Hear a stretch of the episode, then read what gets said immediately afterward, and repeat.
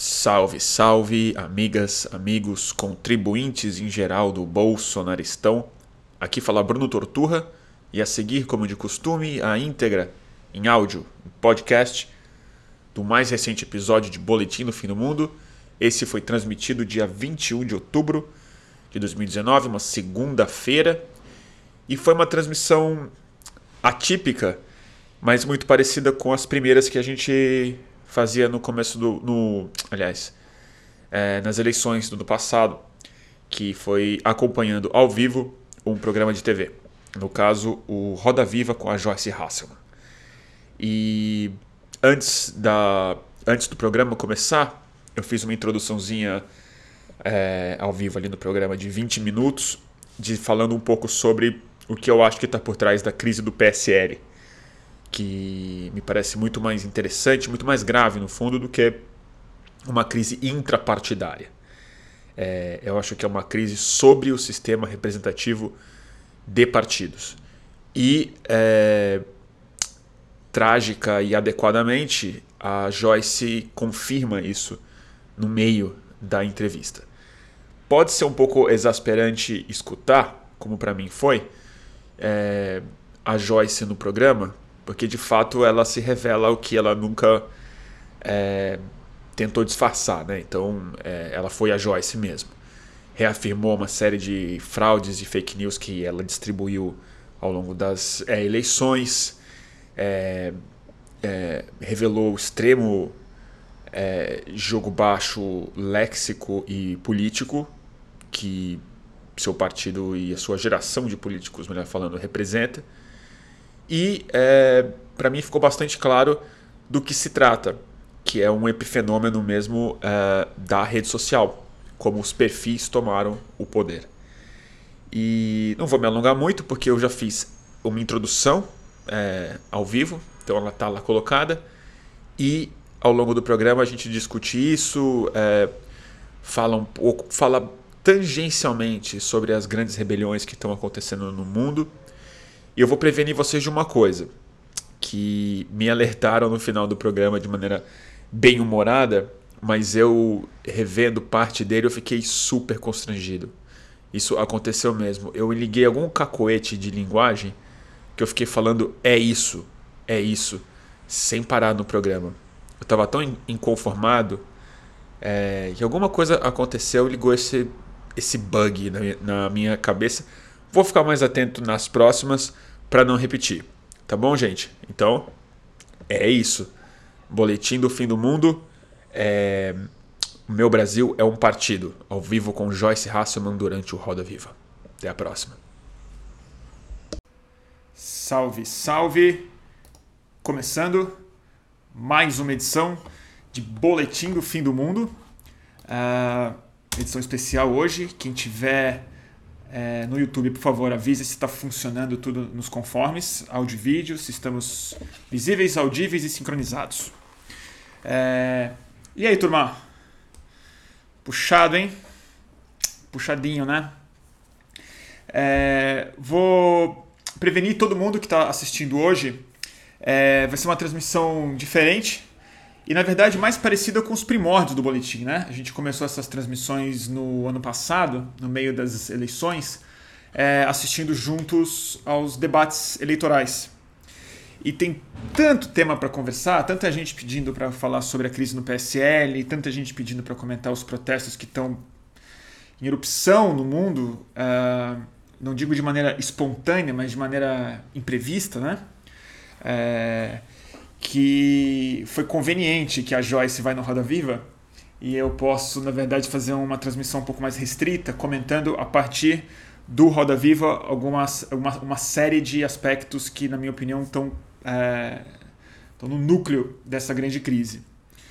Eu vou me poupar de falar um pouco sobre é, os protestos no Chile e no resto do mundo, Líbano, Hong Kong, o que aconteceu no Equador, a crise que talvez comece na, em torno das eleições da Bolívia, pode ser alguma coisa também séria, não dá para saber ainda. E um fenômeno que eu achei especialmente interessante, como tudo isso se conecta talvez com um comício histórico que o Bernie Sanders fez em Nova York com a Alessandra Ocasio-Cortez.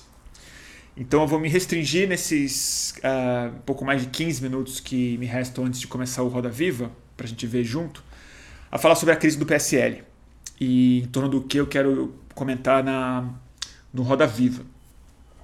Eu não acho que essa é uma crise é, normal.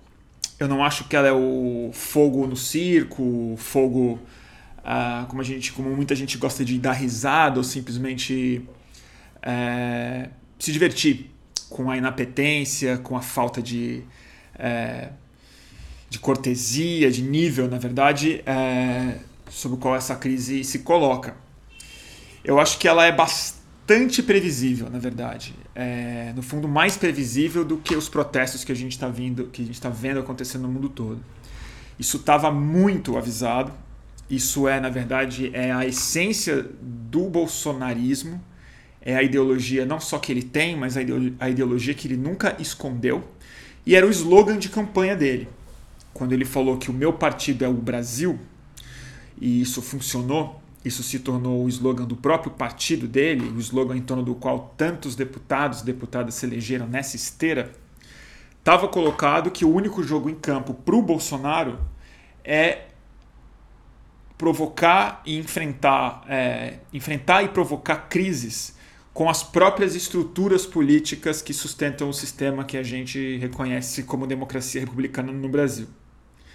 A criminalização da política, o desprezo pelas lideranças, dos partidos e tal, não simplesmente compôs um PSL é, mais fisiológico do que o PMDB, mais é, vazio de ideias, de experiência, de conceito político do que os piores partidos que a gente tinha, mas na verdade é uma das fronteiras principais que o Bolsonaro precisa entregar para parte da sua base e para si mesmo, e o único jogo que ele tem em campo, na verdade, que é destruir os partidos, destruir a ideia de uma composição política com o mínimo de coesão ideológica e de projeto para disputar com outras agremiações e outros partidos, e através do partido esvaziado de sentido, se tornar ele simplesmente um instrumento de é, fazer do próprio Estado um partido monocrático, autocrático. É usar o PSL para entrar no Estado e transformar o Estado no monolito ideológico em torno de si mesmo das Forças Armadas e dos seus filhos, que é exatamente o único grupo político com que ele realmente se identifica. E aí a dica que eu tenho para para quem quiser pensar um pouco sobre isso, acho que vai ser muito complementar ao Roda Viva que começa daqui a pouco, é o excelente perfil que a Thaís Bilenque fez na Piauí sobre a, sobre a Joyce Hasselman. E é muito interessante ler. É, ela é uma pessoa que eu não vou esconder aqui o meu profundo é, é desgosto, a pessoa tétrica, terrível que eu considero que ela de fato seja. Mas é muito interessante ler como ela, a, a trajetória, a figura dela, não como política, a figura humana dela, a figura dela como estudante, a figura dela como é, repórter, como plagiadora, como uma pessoa muito ambiciosa e como as pessoas em torno dela, é, não digo usaram, viram nela um instrumento de construção de audiência, um, de é, votos e de apoio e de viralização, em que ela se torna essa figura meteórica na política brasileira e de alguma maneira ela representa, mesmo como agora uma recém-antagonista, a família do Bolsonaro, o mesmo personagem, a mesma essência de personagem que tantos outros deputados, deputadas e o próprio Bolsonaro representa na política brasileira hoje. Eles são perfis, né? eles são é, oportunistas, eles respondem a um outro tipo de cidadão e eleitor, que, que são identidades políticas muito novas, organizadas em torno de identidade e perfis é, digitais. E, e, é interessante pensar nisso, porque a Joyce nunca passou, na verdade, de um avatar, seja como repórter, que ela nunca produzia nada de original dela, ela plagiava, mas ao mesmo tempo era de um, uma voracidade é, incontida na busca por audiência, por espaço, por dinheiro, por relevância, atropelando chefes e, e é, amigos e amigas, possivelmente, como no perfil deixa um pouco claro. E depois, na ascensão dela dentro do PSL, como simplesmente mais um passo lógico na carreira narcisista é, de uma pessoa que se via como protagonista histórica sem entender minimamente do que se trata o processo histórico do qual ela está tentando fazer parte. E está lá muito claro, ela não sabia se ela queria ser senadora ou, ou governadora. Pensa nisso. O Eduardo Bolsonaro que tentou emparedar. Tem umas histórias muito malucas. Fica claro que os Bolsonaros nunca foram muito com a cara dela, mas entenderam que a Joyce Hasselman era essa figura que tinha algum capital é, social em torno dela. Então essa crise do PSL, ela me preocupa num outro nível. Para mim não tem nada a ver com a perda de base do Congresso, não tem nada a ver com a um pouco tem a ver, evidentemente que tem. Mas eu acho muito estranho. Eu tenho acompanhado a cobertura da imprensa em torno dessa crise e tem dois fenômenos bizarros. Um é uma normalização de que, tá, isso é o bolsonarismo mesmo, essas brigas vão acontecer. É, algo que se acontecesse num partido diferente, num partido mais clássico, o choque da imprensa ia ser um pouco, um pouco maior. Mas o que mais me impressiona é a naturalidade com que eles é, encaram que isso vai se resolver. Isso vai se resolver, isso vai se resolver, e as reformas vão seguir, que independe de apoio na base. E com raríssimas exceções, e uma delas é, eu vou ter que notar aqui, que é o Marcos Nobre, o cientista político Marcos Nobre, que fez uma fala que eu concordo com a essência do que ele disse no painel com a Renata Lopretti no fim de semana. É, que ele também entende isso como a briga institucional, a, o confronto do Bolsonaro com as estruturas que sustentam a política brasileira é o fenômeno mais importante na briga interna do, do é, PSL. É, e ele se desligar do próprio partido, ou ele isolar o partido dele como uma instância política minoritária dentro da identidade do projeto dele, é a forma com que ele vai reafirmar na sociedade que o partido dele é o Brasil, que é uma frase perfeita para um eleitorado despolitizado, identificado com o patriotismo que ele vende. É... Mas mais importante do que isso, essa frase, quando ela vem associada a um projeto radicalmente ideológico como o do Bolsonaro, provoca um efeito inverso, que é a transformação do Brasil na estrutura estatal brasileira em um partido político monocrático, como eu coloquei. É a partidarização do Estado brasileiro como instituição, ela é, depende da é, deslegitimação da disputa partidária dentro do próprio Estado. E, e evidente que eu acho que isso se conecta muito com, de uma forma muito, muito negativa, na verdade, muito, muito triste na minha visão, com essas ebulições que a gente está vendo no mundo inteiro. Ou seja, a forma como a democracia partidária é, estabilizada no, no, na segunda metade do século passado, no mundo, ela já realmente não está dando mais conta.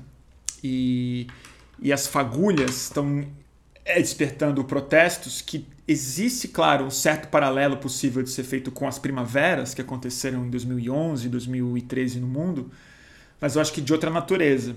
Acho que não dá para comparar muito com junho, não. Nem com a Primavera Árabe. Aquilo tinha a ver com a emergência de novas formas de comunicação, de um despertar novo desse sujeito político é digital. Agora eu sinto que é muito mais o esgotamento do próprio sistema político, uma vez com esse cidadão já mais, é, mais sólido. Já se vão aí oito anos, seis anos de construção desse novo personagem político, de saturação completa do, do poder do capitalismo no comando das ações políticas, né? cada um a seu modo, no Líbano ao modo do Líbano, no Chile ao modo do Chile. É, mas a manifestação é muito diferente. Ela, você ainda pode apontar algumas é, semelhanças, mas a, a radicalidade da tanto da ação civil na destruição de patrimônio público e alguns privados, quanto a reação policial internacionalizada, extremamente violenta, e a polícia em si politizada como é, com certa autonomia, não necessariamente identificada com as ordens do Estado, mas sim entendendo como uma antagonista é, própria dos manifestantes, é um fenômeno a ter muita atenção. E no Brasil, isso está se colocando de uma maneira endógena, por dentro do Estado e não por fora.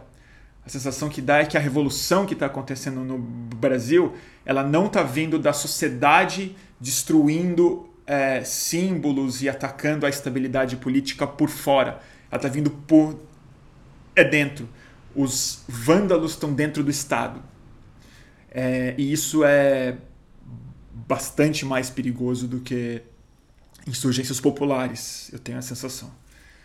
E tá aí o, o Roda Viva começou, é isso? Ah não, a Daniela Lima tá anunciando, vai começar daqui uns minutinhos. Fez algum sentido? É... Falei bastante, né? Falei rápido. É... é isso que eu ia falar. Estou esperando o Roda Viva. Vamos ver se funciona. Espero que vocês estejam vendo comigo, senão não vai fazer muito sentido. Não sei se vai ser muito legal para quem assistir depois da live, né? Uma live comprida é, assistindo um programa ao vivo. Mas eu estou muito interessado em ver o que, a Joyce vai falar e fazer. É, repito, apesar de eu achá-la uma figura intragável, tantos e tantos níveis, é, lamentavelmente, assim como o Alexandre Frota, por exemplo, viraram personagens políticos pivôs de dessa suposta nova era. E como ela tem muitas ambições, né?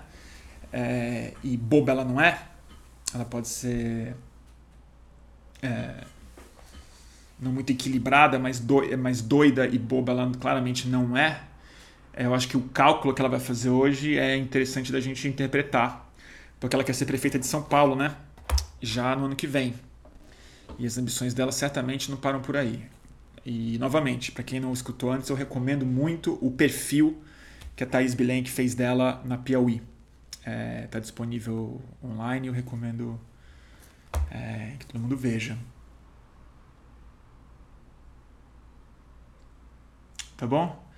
Eu vou comentar um pouco em tempo real. Claro que eu vou preferir escutar o que está sendo dito, mas alguma coisa eu vou poder falar em tempo real e no intervalo a gente comenta mais. É... Mas eu também é, digo outra coisa. É, sobre as grandes, os grandes protestos, eu acho que tem muita coisa para ser dita. Tem que pensar, tem que observar, tem tem um histórico que vale a pena retomar de 2008 para cá, não só de 2011, quando as primaveras começaram. Mas a analogia que eu queria fazer é a seguinte: se a gente viveu as primaveras em 2011 a 2013, agora é o verão, né? Verão bem, bem quente, fogo mesmo, derretimento, mudança climática, é, é, o sistema saturou. E existe uma série de riscos. Eu acho que a gente precisa é, não digo temer, nem ter aquele pé atrás natural que, que é, a gente tem depois de ver os resultados finais de algumas primaveras que a gente viu, inclusive as brasileiras, né? Mas também é importante não romantizar muito esses levantes e tentar entender isso como sintoma de um processo em andamento, longe de ser concluído. Até porque a gente não viu emergir, com raras exceções, talvez em Hong Kong seja uma específica e bem interessante, a gente não viu emergir a partir disso organização, liderança, nomes e propostas de substituição de um sistema pelo outro. O que a gente tem visto são as concessões dos estados em relação a pautas específicas que claramente não são suficientes para tirar as pessoas do meio da rua e com as suas tochas e pedras na mão. Então é Acho que a gente tem que ficar bem de olho. Por isso que eu insisto, um processo interessantíssimo em curso é, e que eu, que eu é, destaquei no começo, que eu conecto de alguma forma com essas crises que aconteceram em Hong Kong, que estão acontecendo em Hong Kong, Chile, Equador, Bolívia, talvez, não sei, é, Espanha, Líbano, é a, o comício histórico do Bernie Sanders em Nova York com Alessandro Ocasio-Cortez. A ascensão de um discurso anti-establishment real, de um discurso uh, de consciência de classe trabalhadora, de um discurso de reforma profunda, uh, não digo no Estado, mas mais do que isso, na dinâmica econômica eleitoral sobre a qual esse Estado se organizou uh, sobre uma democracia, sob uma democracia cada vez mais farsesca e sensível para cada vez mais gente, né? Insuficiente, melhor falando, para cada vez mais gente. Então, vamos ver? É... Eu vou ver pela minha TV.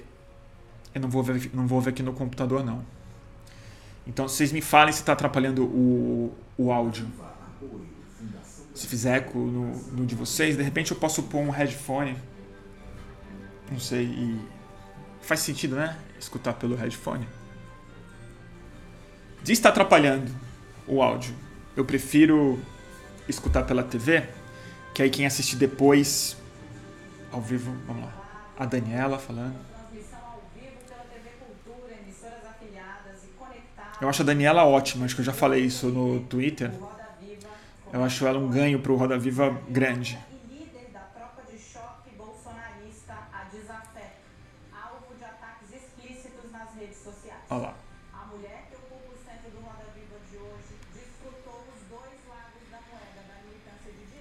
É isso aí. Vou tentar ouvir baixo para não atrapalhar muito vocês.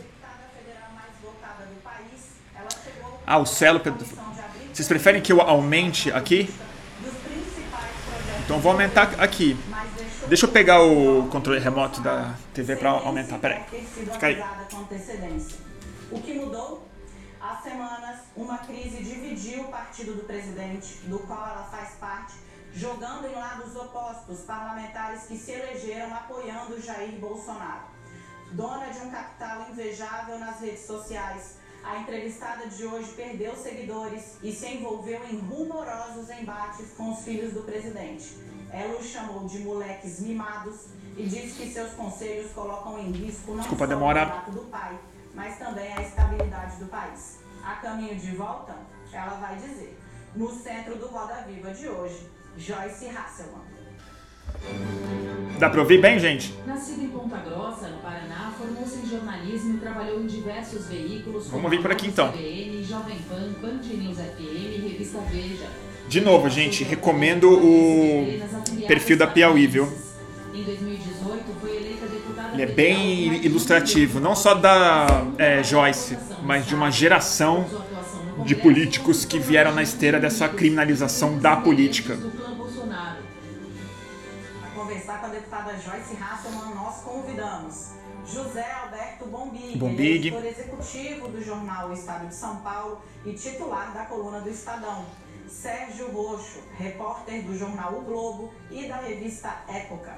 Flávia Marreiro, ela é editora do jornal É o País, no Brasil. Ela é ótima essa mulher. Zanini, repórter da Folha de São Paulo. E Gente, deixa eu pegar uma água, peraí. Apresentadora da rádio CBN. Nós contamos ainda com o olhar atentíssimo do nosso grande cartunista Paulo Caruso. Deputada, boa noite. Seja bem-vinda ao Roda Viva. Pela primeira vez no centro da roda, mas a senhora já teve é. no Já estive na bancada e fazendo perguntas, algumas incômodas para convidados. Eu acho que hoje o centro da roda é, vai ser uma missão mais difícil. É, deputada, o presidente cita com frequência um versículo, João 8,32. Conhecereis a verdade e a verdade vos libertará. Desde a escalada da crise é, no PSL, não só a senhora, mas outros membros do partido têm citado, atacado, reclamado do que chamam de milícia virtual. E há insinuações ou até mesmo acusações de que tem dinheiro público sendo usado nesse processo de detração de adversários nas redes. Começou bem. A senhora chegou a dizer, usando um, um título de um filme, uma cultura, cul- a senhora optou pela cultura pop, né? É, disse, é, eu sei quem vocês são e sei o que fizeram no verão passado.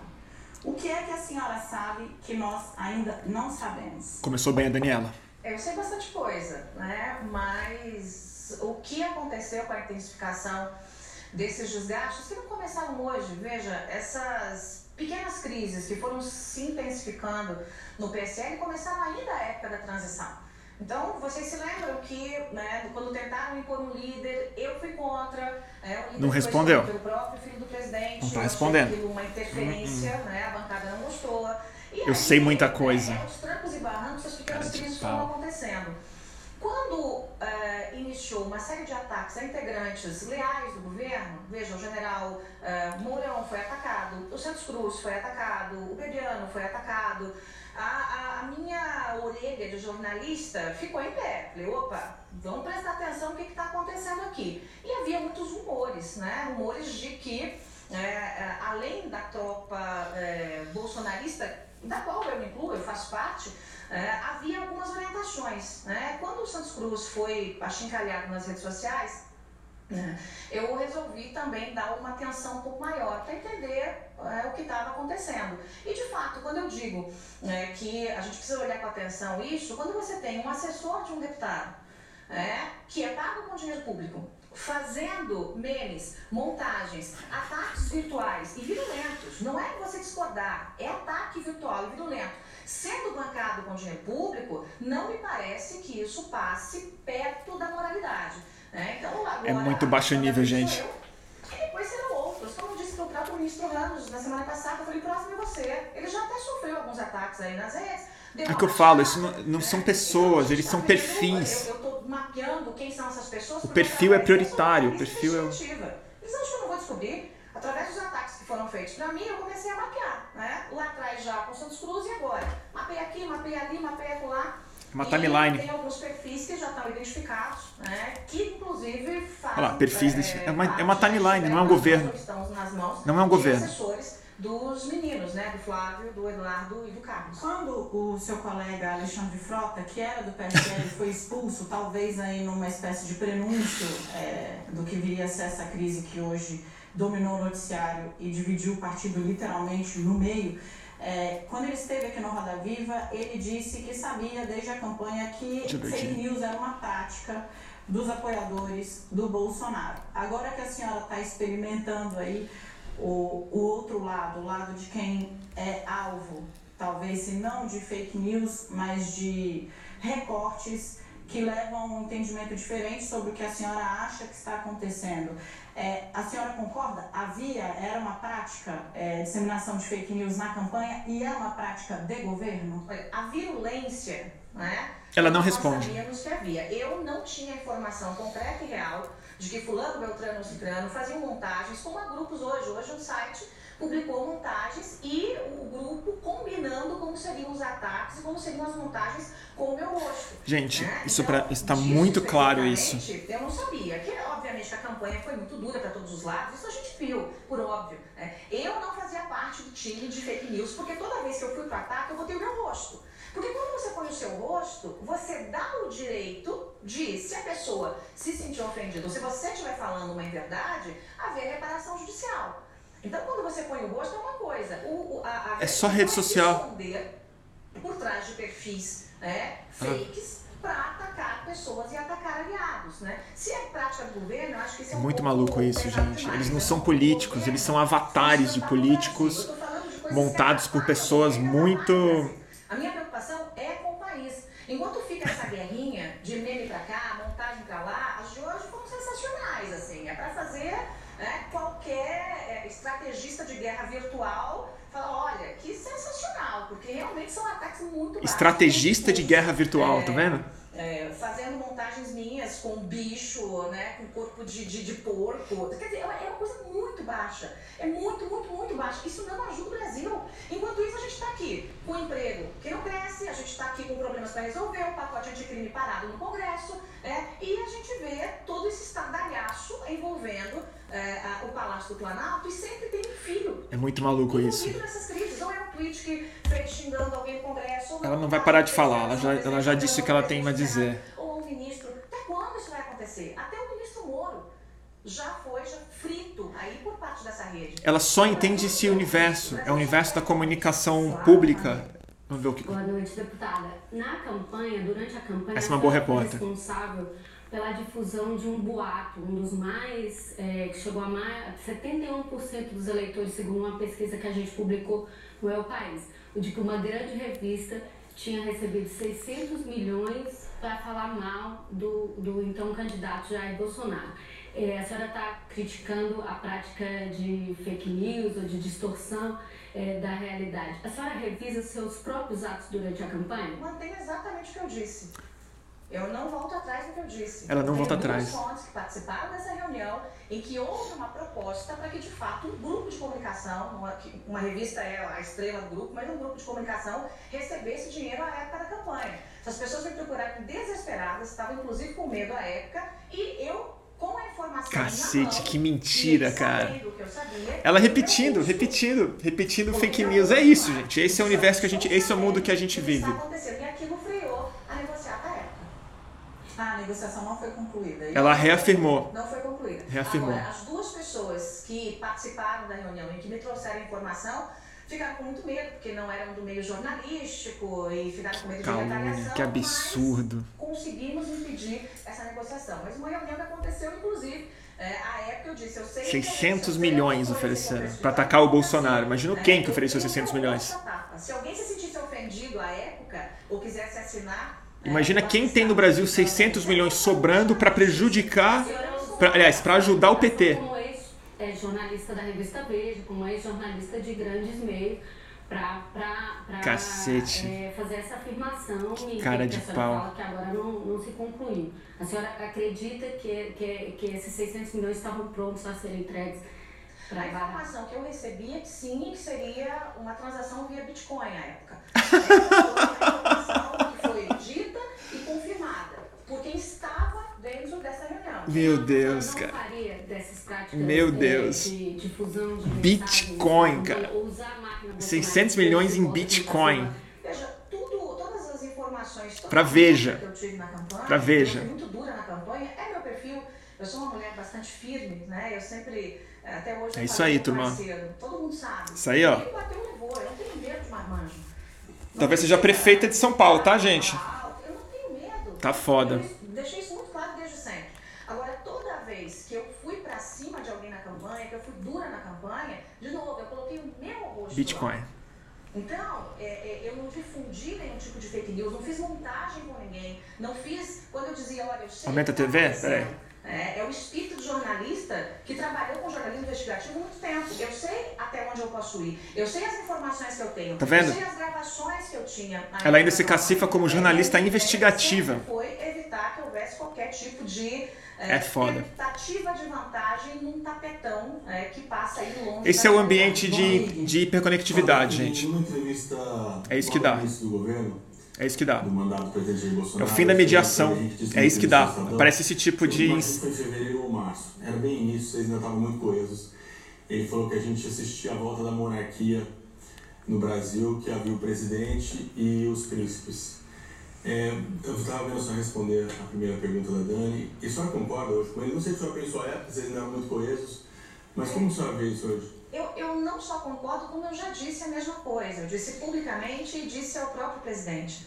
É, o meu estilo é sempre muito franco. Eu não fico dando o nome das coisas é, que elas não têm. Eu dou o nome das coisas que as coisas têm. Então, muitas vezes eu disse ao presidente, presidente, me ajude a te ajudar.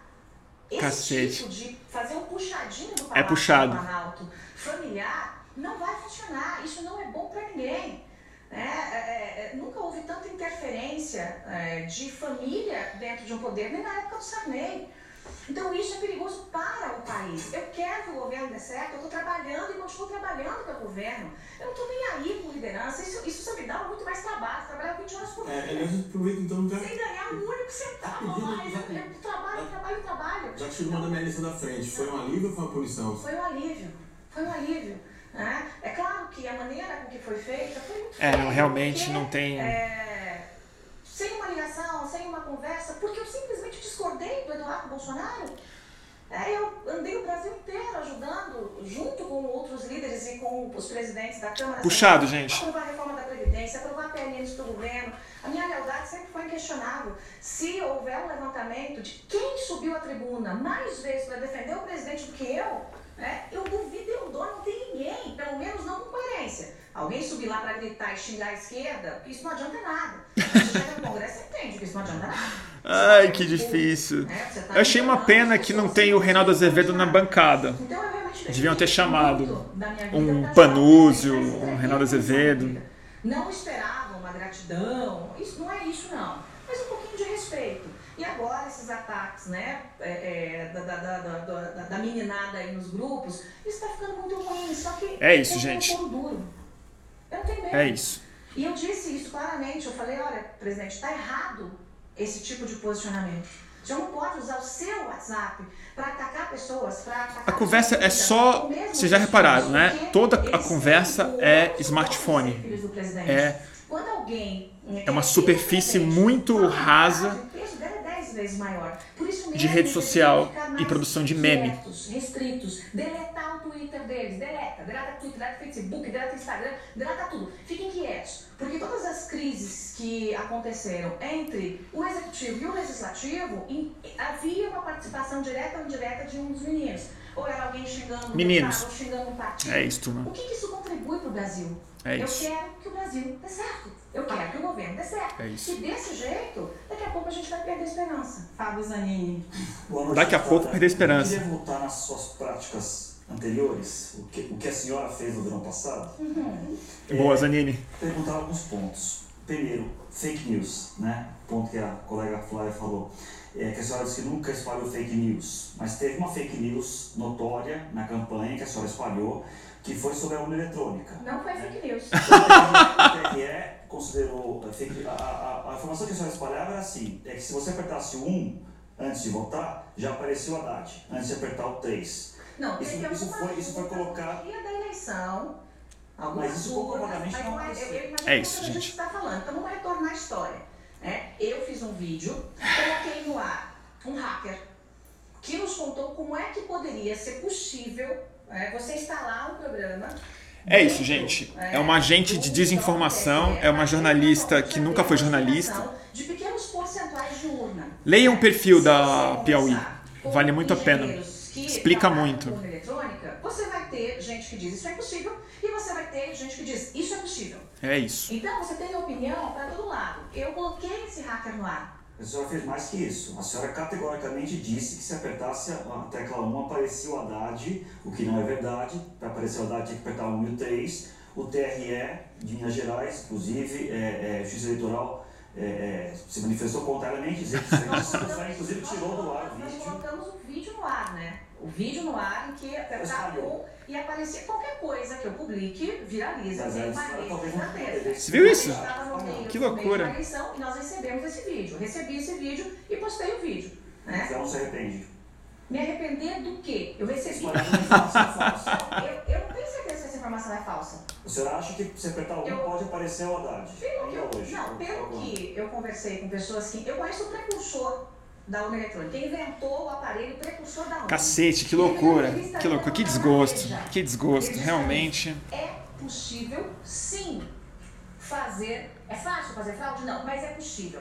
Tanto na urna quanto no sistema de transmissão. É claro que aqui no momento em que você está. É, turma. É, É isso aí. É isso aí.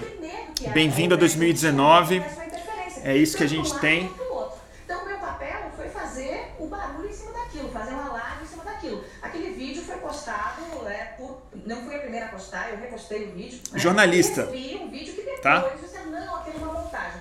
Eu não tenho certeza que foi uma montagem. Ninguém me procurou em relação àquilo para falar. E, ah, se eu não me engano, era exatamente no dia da eleição.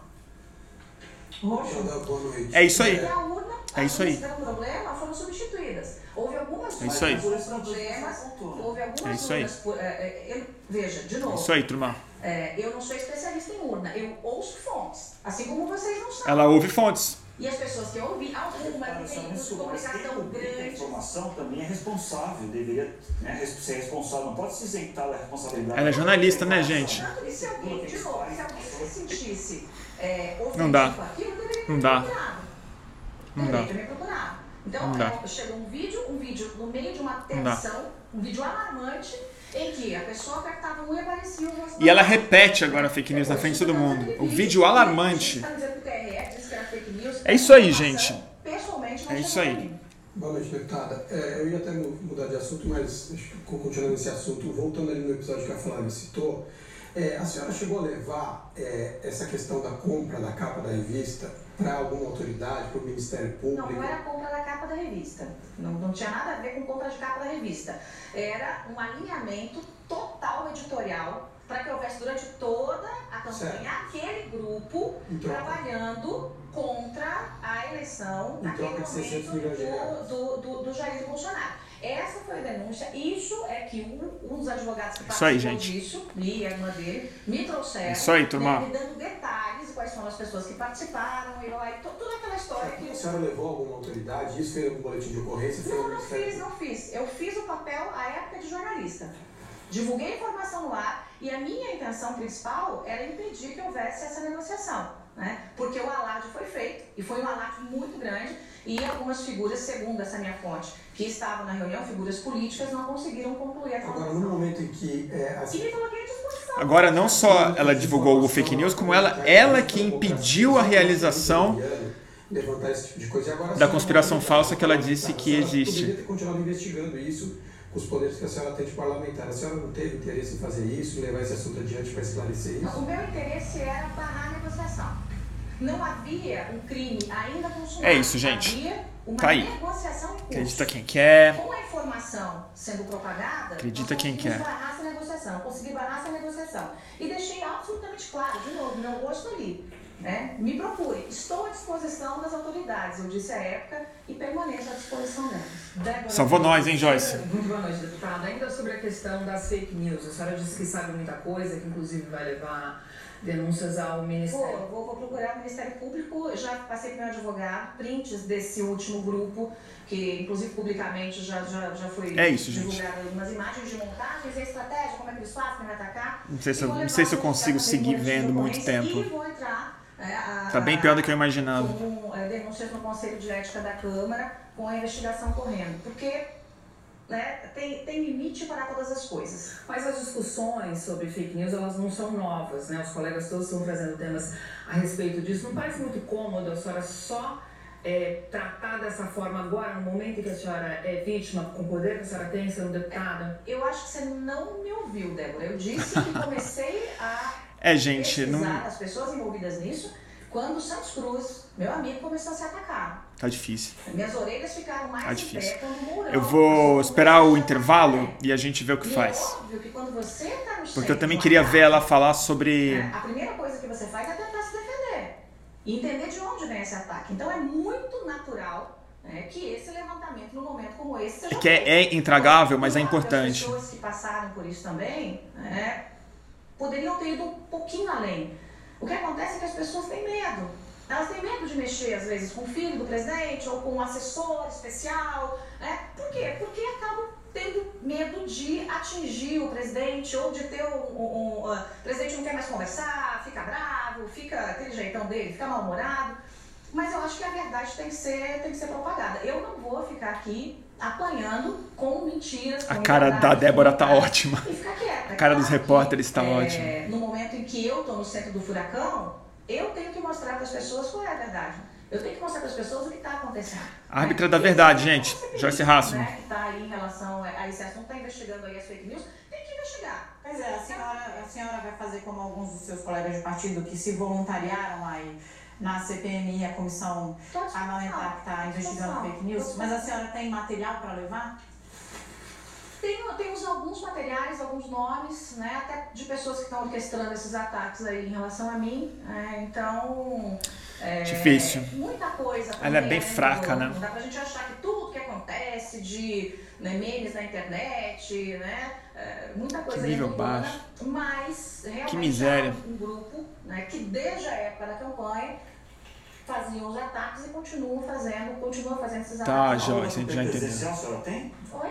Material da campanha presidencial a Não, senhora não, tem? não, não, não, não tem, não tem, não tem. Mas como há os perfis, né? Tem alguns perfis que estão desde Olha a campanha, né? Eu acho que fazendo um retrocesso aí desses perfis, fazendo uma, um levantamento, a gente Tem, consegue. um- tem um perfil que é, é de fake news, claro, que é o Pavão Misterioso. Hoje, a senhora fez, hoje ou ontem a senhora fez uma resposta a esse perfil. Oi, Carluxo, uma referência ao Carlos Bolsonaro, o vereador Carlos Bolsonaro, filho do presidente. A senhora tem convicção que esse perfil Não, foi Pavão. uma, foi uma, uma, uma provocação, mas que está claro que o Pavão Misterioso faz parte desse grupo é, que tenta destruir reputações, isso está claro. Né? Eu tenho algumas suspeitas sobre o Pavão Misterioso, mas vamos deixar isso. Tenho, na verdade, duas suspeitas, mas vamos deixar isso. Mas uma delas é o Não, só um pouquinho, a gente vai ter que dar uma pausa. né? Não, Dani, interrompeu bem na hora que ele. fauna aqui no É. no Roda Viva hoje.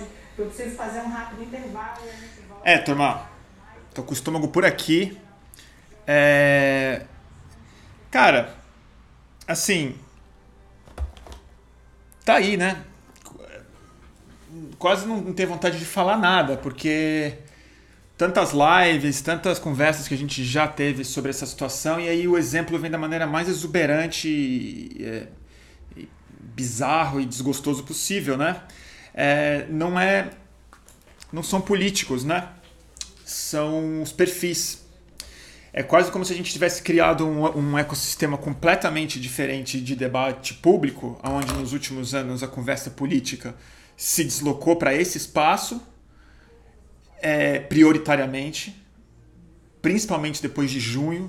Eu falaria no Brasil, eu não acho que junho, como muita gente ainda acha, foi o ovo da serpente que deu ascensão, mas acho que a grande transformação que junho produziu que de fato produziu resultados muito graves foi o protagonismo do perfil na formação na identidade política do cidadão. E esse ecossistema quase como se bateu um meteoro, mudou o ecossistema completo e emergiram novas criaturas. É um pântano novo e os animais mais adaptados a, esses pant a esse pântano, a esse novo lugar com químicas novas e nutrientes novos, cheio de cheio de interações, muito mais interações do que antes, com umas mediações não compatíveis com o sistema político que a gente tinha antes, que a gente tem ainda, na verdade, emergiu esse tipo de é, bioma aí, esse tipo de criatura. Que no fundo ela é, uma, ela é de fato uma protagonista, não dá para negar que nesse ambiente do perfil de desinformação como regra, de construção de identidade, não de consciência, de disputa narrativa, ela é uma profissional. Porque a carreira dela, como entre grandes aspas, como ficou claro hoje, muitas aspas, jornalista, que ela se diz ser, na verdade ela sempre foi isso. Uma especialista em causar ruído e, através disso, audiência. E quando a construção de lideranças políticas vira sinônimo não de construção de um processo de liderança social real ou de representatividade de pauta, mas simplesmente representatividade de uma identidade política baseada em brigas digitais, o que ela está falando, ela está reclamando dos adversários dela que fazem exatamente o jogo que ela admitiu fazer, não reconhecendo que é fake news, é, mentindo, divulgando vídeo, se colocando como jornalista e como árbitra da verdade. É isso aí. Não é uma política, mas é.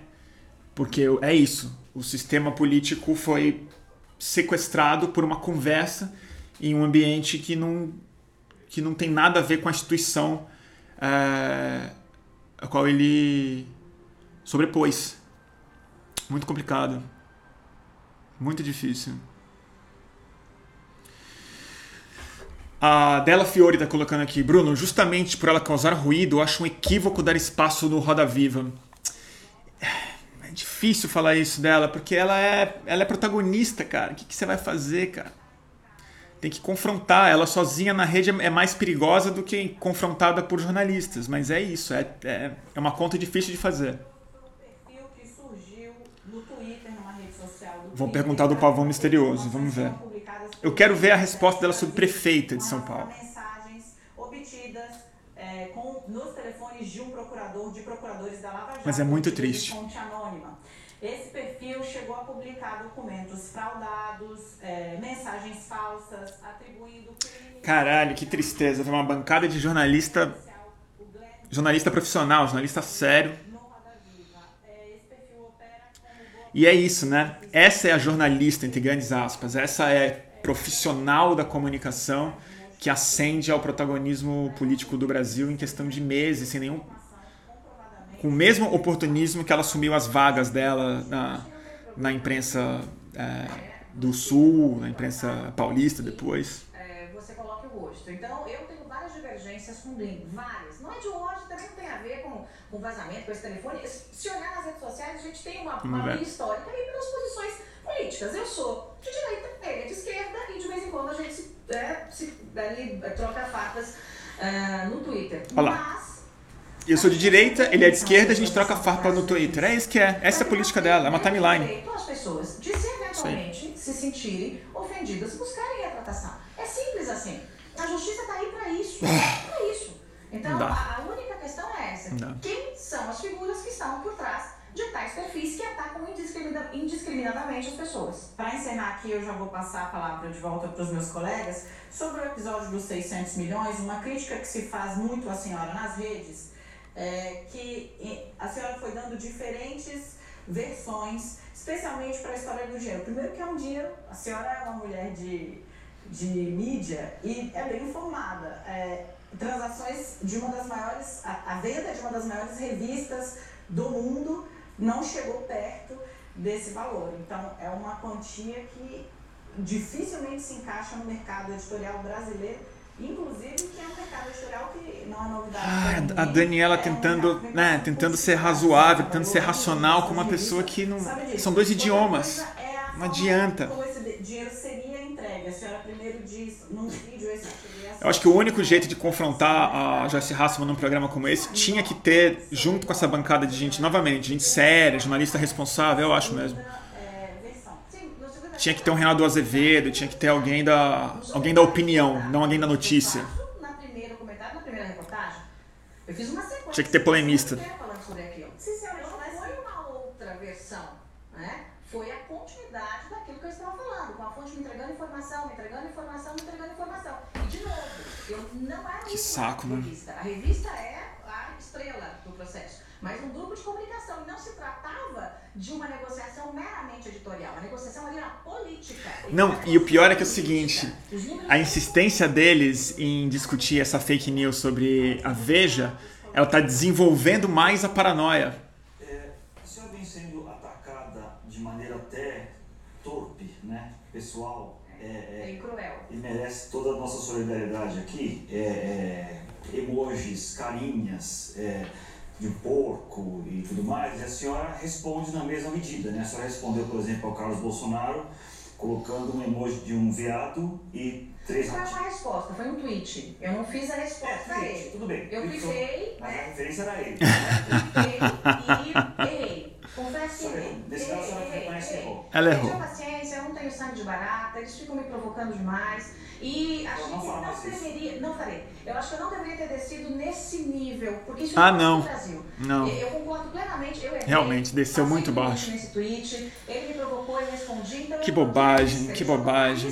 E eu fui lá e mordi Que bobagem. Então, isso não vai mais acontecer, não tem o menor sentido e eu acho que é minha responsabilidade como mulher mais votada da história da Câmara, como uma mulher que se coloca sempre como uma É isso aí, direita, turma.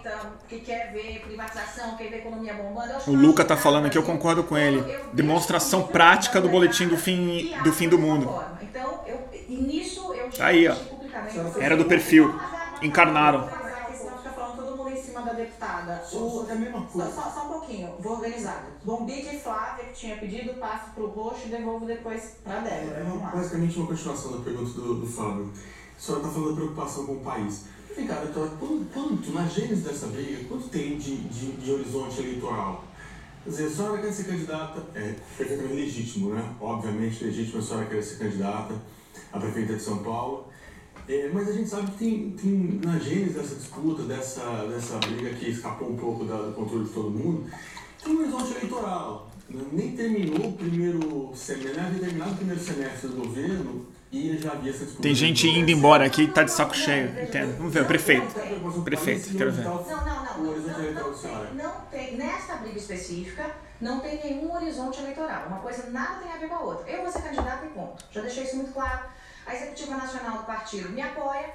E o presidente, que é aqui em São Paulo, Eduardo Bolsonaro, ou ele vai ser afastado, ou daqui a pouco termina o mandato dele, que é em novembro. Então, não, não muda nada no processo. Eu sou candidata e ponto. Isso já está definido.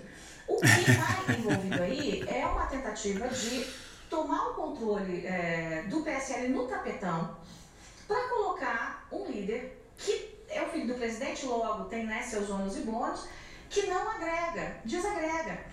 Então, veja, tanto não agrega que mesmo com o Isso aí. Palácio atuando, com os ministros atuando, os Vai ser ministros candidata, pronto. Assumiu. deputado Não vem aqui pressionar. O presidente ligou. O presidente ligou. Quando o presidente da República, que é o homem mais importante desse país, sai da estatura dele e desce para fazer uma espécie de lobby para eleger o filho deputado, o, o, no que isso ajuda o país? Isso enfraquece o presidente, isso me dói. Ver essas movimentações enfraquecendo a autoridade de um presidente da República que está há nove meses no cargo. Eu quero que ele seja fortalecido, eu quero É que isso, ele seja forte, eu quero que ele seja um estadista. É, isso. Eu não quero que ele fique ligando para deputado e, ó, você vai aqui assinar a lista. Se não quiser, não assina, tá? Vai ficar contra mim, mas não tem problema. Não pode. Não pode haver uma interferência do executivo desse tamanho no legislativo. Então, nada tem a ver com a questão eleitoral São Paulo. São Paulo está definido. Eu sou a candidata do PSL. Né? Tem a ver realmente com respeito às É, realmente ela e com o fato deu a primeira resposta objetiva dela, né? Meio- meio ver se é verdade. ver se é verdade. o presidente dos filhos dele, às vezes a gente tem que é, desagradar o presidente. né? Mas o, o presidente da República, ele, ele tem que entender que não é mais deputado. Ele é, ele é presidente de todo mundo, inclusive de quem não votou nele. Ele é presidente de quem votou no Haddad. Ele é presidente de quem não, não votou ninguém. Ele é o presidente de quem não foi às urnas. Então ele é o presidente de todos. E é isso que eu quero. Eu quero que o nosso presidente realmente se comporte como um grande estadista. E não para deputado dizendo, olha, assina aqui a listinha do meu filho. Claro. Deputada, duas rápidas. A senhora já falou mais de uma vez, inclusive com uma entrevista na revista Marie que nunca foi alvo de machismo. Depois dos ataques das últimos dias, dos últimos, a senhora repetiria o mesmo? É, a segunda pergunta. Existe, a senhora está pregando uma espécie de bolsonarismo que é só do presidente e não do clã do filho deles. Isso é realista? A senhora imagina que ele vai largar os filhos? Não, não, não, largar não, pelo amor de Deus. Eu entendo o papel dele como pai, claro que eu entendo. Um pai que quer proteger seus filhos, que quer o melhor para os seus filhos. Agora, ele é um pai que é presidente. Então, tem Gente, como é, como é que as pessoas. Ai, né, que desangu- de desculpa, gente, desculpa. É de difícil. uma atitude do presidente. Então, o que eu acho é que cada um. Eu, eu, eu acho ruim já é, que eles estejam na política, porque fica, fica tudo muito misturado. Mas o ideal é que cada um cumprir seu mandato quietinho. Pronto. Isso é realista esperar? O presidente já falou que se tiver carne em um filé mignon, o filé mignon é pro filho dele. Ele fala- É uma, é uma, uma declaração do Eu, presidente. eu, eu, eu, eu entendo, mas eu creio que vai chegar o momento do presidente fazer é, essa opção pelo bem do Brasil, que é deixar os meninos fazerem os seus mandatos, né? deixar o Flávio terminar o seu mandato, se explicar com a justiça como que tem que explicar. Você já imaginou? Que loucura, né? Que loucura. Eu acho que a gente normalizou isso, mesmo a gente. Eu vou dar uma baixada aqui porque tá difícil. Pra mim, acho que tá ficando uma, uma live chata. Mas assim, a gente normalizou isso num grau. Mesmo quem fica chocado com um negócio desse, como eu pelo menos fico, imagino que vocês também devam ficar, que chegou nesse, nesse nível mesmo de conversa, é, mesmo a gente normaliza isso rápido, porque de fato o que a gente está vendo é uma projeção de uma timeline que ocupou o poder, cara. Não é nem uma novelinha mesmo, assim, é uma, é uma, é uma futrica de memes e de possibilidades de, de. E todas essas brigas acontecem publicamente. É interessante a gente ver isso. Isso não tem nada a ver com intriga política que a gente está acostumado a saber. Não tem a ver com campos dentro do partido que tenta passar rasteira num, num outro, assim. É uma. Não é nem uma novela, porque novela tem enredo, né? É uma loucura mesmo. É um tipo de psicopatologia essa nova instância psicológica aí, o perfil, né? Essa, esse espelho que você coloca dentro da sua identidade, né? E você filtra o mundo através de um espelho onde você só se vê. Essas pessoas são os exemplos mais patológicos e a coisa mais interessante é que quanto mais é, refém do perfil que essas pessoas viraram dentro dessa conversa, elas ganharam é, a relevância justamente por isso, né? Então a gente está de fato discutindo os filhos do presidente, como é que ele protege, não protege. E o Brasil né, é essa instância etérea, né? o melhor para o Brasil. Né? É uma platitude. O Brasil virou uma platitude e ele está sendo sequestrado por um processo de uniformização ideológica não é democrática. Porque se isso é debate político, isso não é democracia, né? Isso aí é outra coisa. É desesperador ver. Muito angustiante. Muito angustiante. É, eu vou precisar encerrar aqui no Instagram um segundo, porque tá, tá dando uma hora, vai cair a ligação. Vai cair a ligação, vai cair a transmissão. Eu volto em alguns segundos e vou responder a pergunta da Mizu Butter, que é ser diferente do Trump.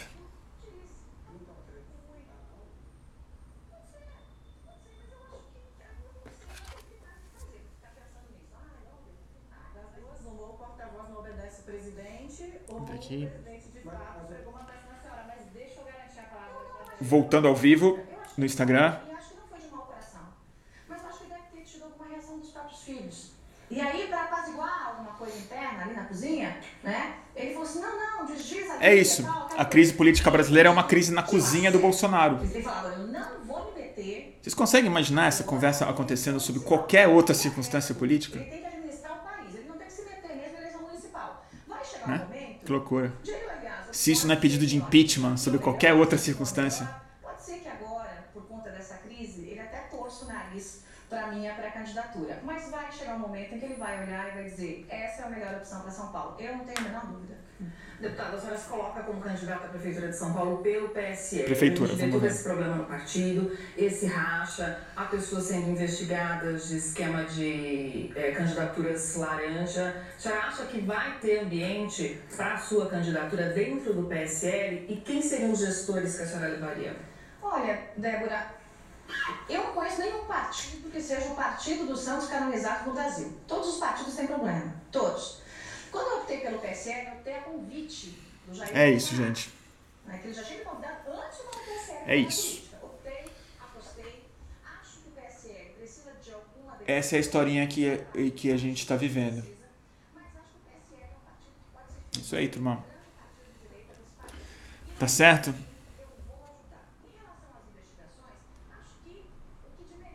Muito ruim.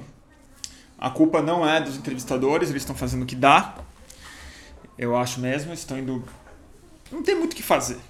É meio outro idioma mesmo. O único jeito dessa roda esquentar de algum jeito e ela é, sair um pouco do elemento natural dela, que é essa mentirada, essa mentira alto. Ela, ela acredita e não acredita ao mesmo tempo. Era ter outro polemista na, na é bancada. Não ter repórteres equilibrados, mas ter é, comentaristas. Ter Reinaldo Azevedo, ter, ter, ter gente de opinião e gente capaz de. gente que está pensando e inventando essa, essa lama toda com outro tipo de retórica. Ou um Christian Dunker aí no meio também, né? Botar um psicanalista. Falou, a gente trouxe o repórter do Estado, a gente trouxe o editor de política do país, a gente trouxe a repórter da CBN, a gente trouxe um psiquiatra aqui. Daqui a doutora Melissa vai, vai conversar com a senhora sobre como a senhora está se, está se sentindo, como é que estão os seus sonhos, o que está acontecendo, a senhora toma alguma coisa para dormir, porque deve estar tá difícil, né? Para mim eu sei que tá, então não é nem um julgamento de valor. De repente é isso. De repente a gente está precisando colocar no Roda Viva psiquiatra, psicólogo, né? Sei lá. Né? A senhora dorme bem? Como é que está o seu sono? Porque a gente sabe que o do presidente não está bom. No ambiente de estrita confiança. Eu conversei com um deputado de gente partido é, na Câmara logo após o, a troca-troca dos grampos. Ele disse: reunião com o PSL agora é só reunião que for pública. Ninguém tem pra gente sentar para conversar com vocês. Acho que é o único jeito. Vocês não, vocês não me metam nessa história que eu não gravei ninguém. Não, eu não gravei ninguém. A lei brasileira me exige que eu esteja no partido. Se pudesse eu ter saído com candidatura avulsa, eu teria. Olha lá, olha lá, falou, falou, falou. Sempre. Nós temos Falou. que corrigir isso lá no Congresso. Falou. E não passa. Não passa porque não interessa a maioria dos partidos. Falou. Vamos começar desse pressuposto. Eu não gravei ninguém, eu não divulguei ninguém, eu não tenho nada a ver com isso. Tá aí a parte mais importante dessa entrevista, ela acabou de falar. De um lado do outro. Acha aquele menino que entrou e gravou uma reunião do PSL em que delegado... Acabou de falar a coisa mais importante dessa entrevista por enquanto. Volta ao começo. O grande assunto dessa crise é a criminalização da própria ideia de partido. É a última instituição que falta para ser criminalizada e destruída no Brasil, que é a primeira a ser criminalizada, mas a última a ser, é, a ser é destruída de fato, é o partido. É uma revolução interna dentro do partido para acabar com a legitimidade do conceito de partido. O único jeito que esse narcisismo imanente desses perfis políticos que emergiram nessa lama nos últimos anos conseguirem o que eles de fato querem é não ter mais mediação de nenhum tipo, seja ela de um veículo de checagem, de um centro comum de fatos, seja de um judiciário independente ou qualquer coisa, mas sobretudo da ideia de partido político. Quando a Joyce fala eu estou num partido porque eu preciso dele para ser, pra ser uma deputada, ela falou que a gente precisava, que a gente precisava escutar. E exatamente o que o Bolsonaro quer. Ele quer garantir o controle familiar do partido dele para ele poder continuar num partido e acabar com a ideia de um partido, mesmo disfuncional como o PSL, que ele não tenha divergência interna sequer, mesmo entre os loucos, mesmo entre o hospício. É isso aí. É isso aí, ó. Esse, é, esse é o projeto. Esse é o projeto. Democracia, democracia igual o jornalismo que ela faz. Isso aí é, é tipo fascismo do século XXI mesmo. Isso aí é desmediação representação narcísica sem mediação entre o representante do perfil, entre esse avatar disposto a fazer esse negócio aí e as paixões da população que, que nem ela precisam acreditar no fake news para se manter estáveis dentro das suas próprias identidades precisa acreditar que a Veja ia receber 600 milhões que foi ela que parou, precisa acreditar que na urna se apertava um e aparecia o cara do Haddad, precisa acreditar que foi o Foro de São Paulo que fez a, que está fazendo a revolução no Chile, precisa acreditar que o Jorge Soros está por trás de sei lá de quem, do Obama, entendeu? É isso aí, ó. É isso aí. Tá falado. Esse é o projeto. É aí onde ela, onde ela concorda com o Eduardo Bolsonaro, que acredita também em candidatura independente. É isso aí. Fim de mediação, como se fosse ruim. E é difícil defender mediação porque elas estão dando tão errado, né? É foda isso, porque é, o bebê vai junto com a água do banho porque é muito difícil diferenciar um do outro. É como se a água tivesse a mesma cor do bebê como se fosse tudo rosinha, branco, é tudo turvo, é tudo não muito claro mesmo. E aí é difícil defender as instâncias mediadoras do discurso, da, da participação política, a produção de instituições capazes de moderar as paixões e as manipulações possíveis da massa e tudo mais. É difícil defender. Difícil defender partido para a massa é difícil defender, né? Difícil. E aí, e essas convulsões que a gente tem visto no mundo todo é sobre isso também. É isso que me preocupa um pouco nos levantes que tem por aí. Porque aí chega uma hora que a opção da política ela fica entre é, a ordem absoluta, que é o poder militar, que é o que está por trás disso também, diga-se de passagem, é, ou uma ideia de democracia mais aprofundada, em que o povo manda, mas que não, aceita, não, não consegue enxergar instituições possíveis. Então é bem, bem complicado. Bem complicado. Bem difícil. Vamos ver o que ela está falando. Eu tenho que me posicionar. Eu, eu, eu, eu fui eleita para falar a verdade. Eu não fui servindo de capacho para ABC. O parlamento tem que ter a sua independência. Eu ligo e a pessoa fala Eu isso. acho que isso faz muito bem para o Brasil. Eu, dentro do governo, tinha duas pessoas, que, que eu saiba pelo menos, que tinham a coragem de chegar para o presidente e dizer, presidente, tá fazendo besteira, tá errado. Que era ele. É isso aí. É isso aí, gente. É isso aí. Ela foi eleita para falar a verdade. Agora a bomba vai cair no Congresso para eu desarmar. Então, pelo menos me previne do que você vai fazer. Né? Então, eu acho que ter essa, quem possa fazer críticas construtivas e não só a gente para dizer amém, até porque pode prejudicá-lo, é uma coisa muito saudável no Por processo fora você não pode ter mais uma, uma independência um pouco sim, maior. Sim, sim, lógico, né? Eu, eu, eu fiquei muito limitada, até mesmo em questões partidárias, até notícia. Por exemplo, uma operação policial que envolve um partido A.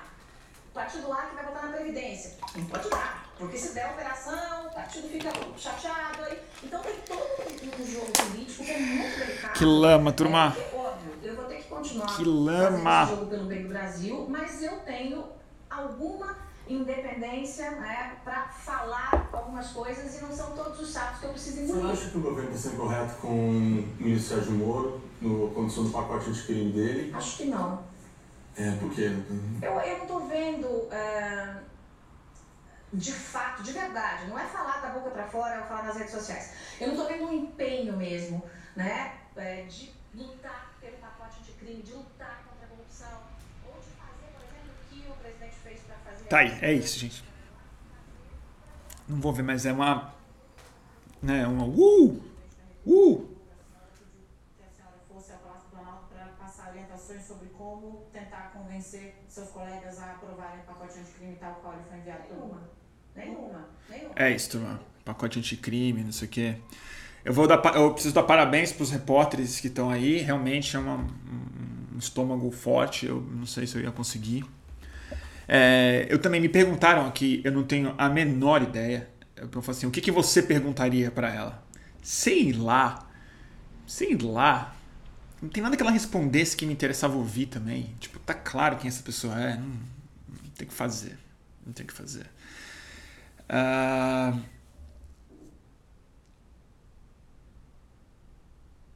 Vamos lá, vamos lá.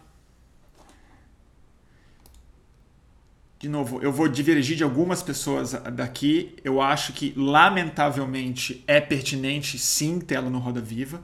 Não acho que isso tem nada de ingerência do Dória, de qualquer outra coisa. Lamentavelmente, ela é uma protagonista política e tem um sentido. Se vocês acham que isso só vai contribuir para o ruído hoje em dia, se isso é marketing, não sei o quê, lembrem-se que ela fala com muito mais gente do que o Roda Viva no canal sozinha dela, então isso daí é uma coisa você ter na conta. E outra coisa, tudo isso que está sendo produzido, Alexandre Frota, é, Joyce Hasson no Roda Viva, tudo isso é documento histórico. Tudo isso é produção de conhecimento, de análise, de é, que, que vai ter muita pertinência e importância real no futuro. Então isso é documento da TV mesmo. Da mesma forma que um Roda Viva com, com sei lá quem, nos anos 80, pudesse ser um né? Maluf, o Celso Pita, o. Né? Tem valor. Tem valor sim.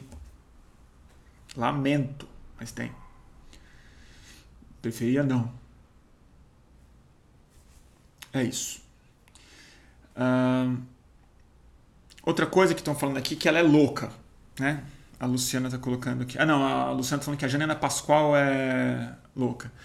Uh, eu falei agora há pouco que eu acho que seria importante ter um psiquiatra na Roda Viva. Eu falei meio como piada, meio sério, porque eu acho que grande parte da análise desses fenômenos que estão acontecendo na política brasileira, grande parte não, talvez a essência deles seja um processo psicossocial e muito mais do que um processo político mesmo. Né? que tem a ver com construção de identidade, com novas instâncias colocadas que não tem clínica para isso ainda. É tudo muito, muito, muito novo. O que não significa que ela é uma, que, que vale a pena chamá-la de louca. Eu não acho que ela é louca. Eu acho que ela simplesmente está manifestando, está sendo um exemplo mais bem acabado e bem sucedido de alguma forma dessa nova instância política é, é, em que o perfil tomou o controle da pessoa. Então pode até ser um tipo de nova, não sei como é que nem fala sobre isso, novo tipo de psicose ou psicopatologia ou qualquer coisa. Será que vale a pena usar esse tipo de é termo? Mas ela não é uma pessoa fora de si. Ela não é louca, ela não é, ela não é desequilibrada.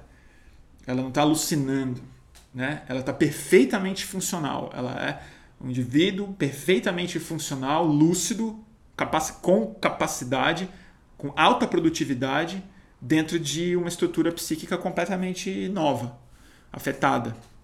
Né? É isso que eu acho. Igual muitos de nós aqui, diga-se de passagem.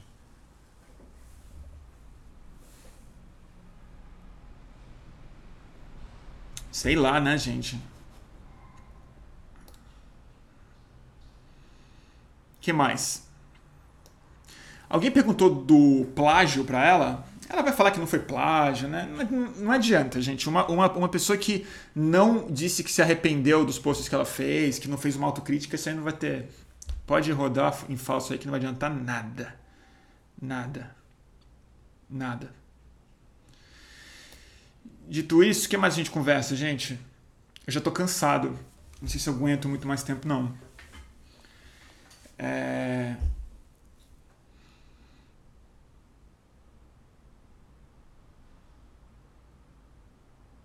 É uma doideira, né, gente? Que loucura. Mas é isso. O que mais?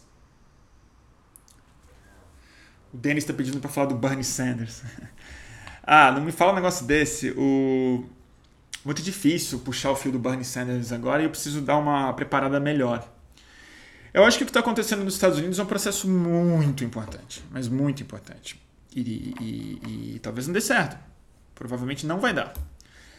Mas a, a ascensão de um discurso anti-establishment vindo pela esquerda de forma muito democrática muito pacífica, mas muito assertiva contra os bilionários, identificando na classe dos bilionários os sequestradores do Partido Republicano e do Partido Democrata, ou seja, do sistema político americano, e não se colocando como um opositor do Partido Republicano, mas como a clareza de uma estrutura é, social e econômica que precisa ser enfrentada democraticamente com movimento de massa que é o que ele está colocando.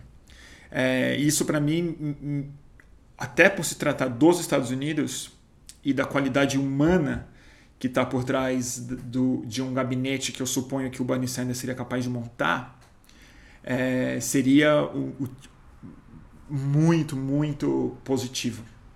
É, e uma redução substancial dos riscos é, muito nítidos que a gente está vendo no mundo todo embutidos sempre dentro de levantes e revoltas populares sem, é, sem clareza de estratégia e objetivo final. Né? Vamos ver. Acho que sim, mas vejam, eu não defendo isso agora. Se vocês procurarem as minhas entrevistas desde o princípio, e foi aí que começou o estresse, ou se intensificou, né? Porque o estresse os meninos vêm de bastante tempo. Mas se intensificou muito o estresse foi quando eu não saí em defesa do Flávio. Se vocês olharem todas as minhas declarações, eu digo. Alguém perguntou sobre STF para ela? Não, né? Não sei. Uh, eu acho que ela tem chance de ser prefeita de São Paulo. Acho mesmo. Eu acho mesmo. Acho mesmo. É, não diria favorita, mas essa dinâmica ainda vai evoluir. Esse discurso dela, ele ecoa no lugar que as pessoas querem escutar, que é na, que é na, que é na pós-verdade mesmo, né? É, na confirmação dos instintos das pessoas que se manifestam em forma de fatos alternativos, né? Isso aí é bem perigoso. E eu não acho que eu não acho que o Padilha, como candidato do PT, por exemplo, tem condição de dar conta da eleição do ano que vem. E eu vou fazer uma confissão aqui. Eu acho o Padilha um quadro muito bom. Eu acho mesmo. Eu, eu gosto do Padilha, assim, o pouco que eu conheço dele. Mas eu acho que como ministro da Saúde, de fato, ele fez um trabalho muito equiparável ao que o Haddad fez no Ministério da Educação. Pegou uma pasta dificílima e produziu resultados, ainda que aquém do ideal, mas assim, historicamente relevantíssimos para o abandono histórico da saúde pública no Brasil. Consolidou o SUS, que não é pouca coisa. É... Parece um cara honesto. E acho que poderia ser um bom prefeito, mas eu não acho que ele tem condição de ganhar. Isso é outro assunto. Isso é outro assunto. E alguém vai ter que ganhar essa eleição ano, ano que vem. Eu não consigo imaginar quem. Porque temos Datena Russomano. Eu não, é, não acho que o Bruno Covas tem muita chance. A rejeição dele já está em 60%. E, e vamos ver. Acusação de plágio.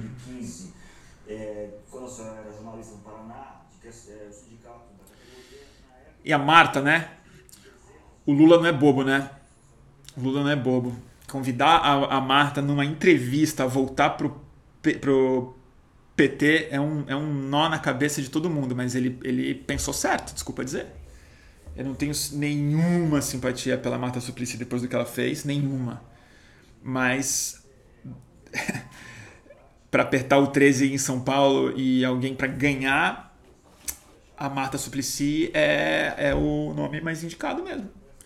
Porque ela tem uma memória real na população de São Paulo como uma prefeita presente e muito positiva, foi uma excelente prefeita, no geral, apesar de alguns problemas, inclusive éticos, possivelmente. Mas Amada Suplicy foi instrumental na eleição do Haddad, diga-se. O Haddad não tinha muita chance e ele subiu na retíssima final na hora que a Marta Suplicy aceitou fazer campanha pro Haddad em troca do Ministério da Cultura da Dilma na, no, enfim, no governo federal. E foi aí que a periferia é, e as populações menos favorecidas de São Paulo responderam ao chamado da prefeita que fez os céus. Então, eu acho que é é isso. Se a Marta vai topar outros 1.500. Outros 1.500. Mas política é isso aí, né, turma?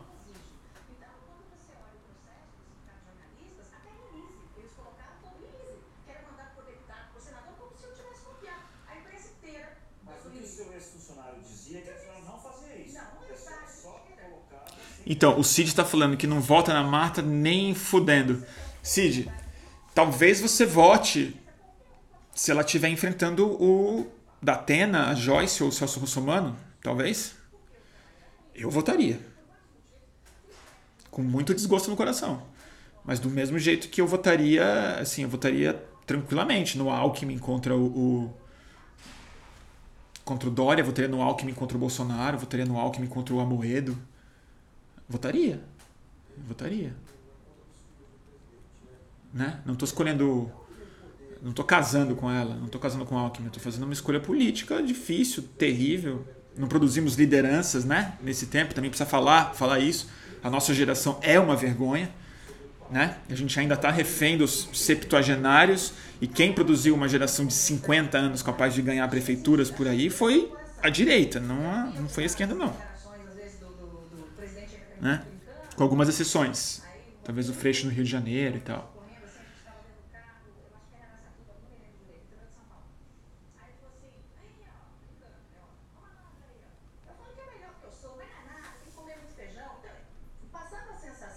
tinham tanto esse poder de influência.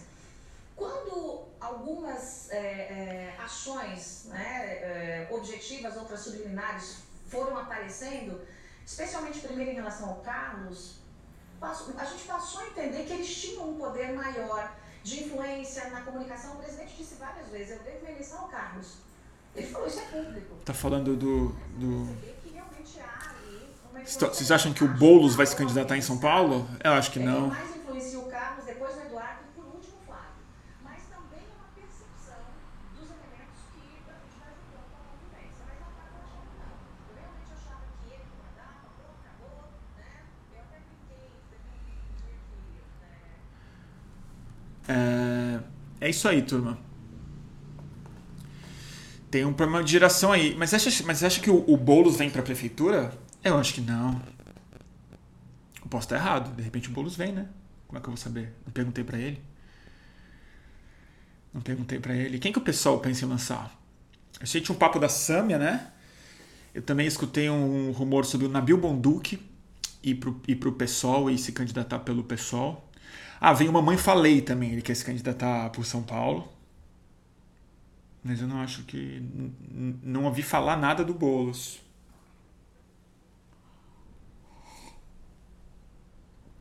É. Eu não sei, gente. O Boulos eu adoro ele, é meu amigo, admiro muito ele. Eu também não, não sei se ele teria viabilidade como prefeito de São Paulo. Eu acho que tem que ter nomes é, com outro perfil. Eu tenho a sensação. Talvez seja o fato de que eu tô com tô um pouco mais velho, tô ficando mais moderado e mais conservador, né? Mas eu tô só, assim, depois das últimas eleições, eu já tinha essa preocupação antes. Nas eleições, minhas piores teses se provaram verdadeiras, eu, eu detestei estar certo. Mas que é, a gente precisa ser radicalmente é, estratégico na, na nossa é, expressão eleitoral e na forma como a gente vai escolher e mais do que isso, fazer campanha para os nossos candidatos, porque de resto, gente, a gente precisa de outro perfil, eu acho. Alguém tem que ganhar. Porque é isso, não é que o Boulos vai disputar com o, com o Bruno Covas, entendeu? Se fosse isso, a gente disputa. Eu voto no Boulos, o Bruno Covas possivelmente ganha e, e sei lá, é, tudo bem. Mas sobre o risco da Joyce ganhar, do Datena ganhar, do Celso Russomano ganhar, eu, eu, me, eu me contento com candidaturas mais de centro-esquerda. De verdade.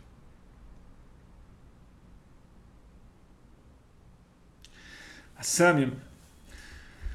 A Sami eu acho que a, a Sami eu acho que é uma candidatura para formar uma, uma candidata, né? É uma candidatura para ela se fazer uma candidata para fazer a experiência e se viabilizar talvez como prefeita daqui a algumas eleições, né? Duas, talvez mínimo ou, ou mais, né? É, mas é isso, ela pode se lançar e tal. É, mas a minha preocupação é outra. É, é assim, eu não sei, eu, eu tenho curiosidade tenho curiosidade de ver os nomes que vão emergir, mas eu não, não, os, não os conheço. Não os conheço.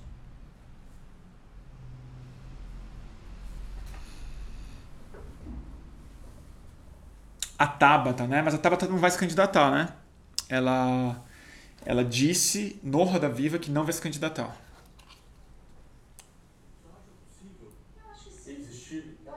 eu acho que sim. Eu acho que é, é, tudo que você coloca como o, um endeusamento a alguém é muito ruim. Fizeram isso com a esquerda e o Lula, né? Então, assim, é. ah, a esquerda é Lula, a esquerda é Lula, a esquerda é Lula. Todo, todo mundo sabe o meu posicionamento. Eu sou contra os ideais da esquerda, ponto, acabou. Então, é muito ruim endeusar e deixa deixar um movimento uma onda. Bolsonarismo sem Bolsonaro, deixa eu ver.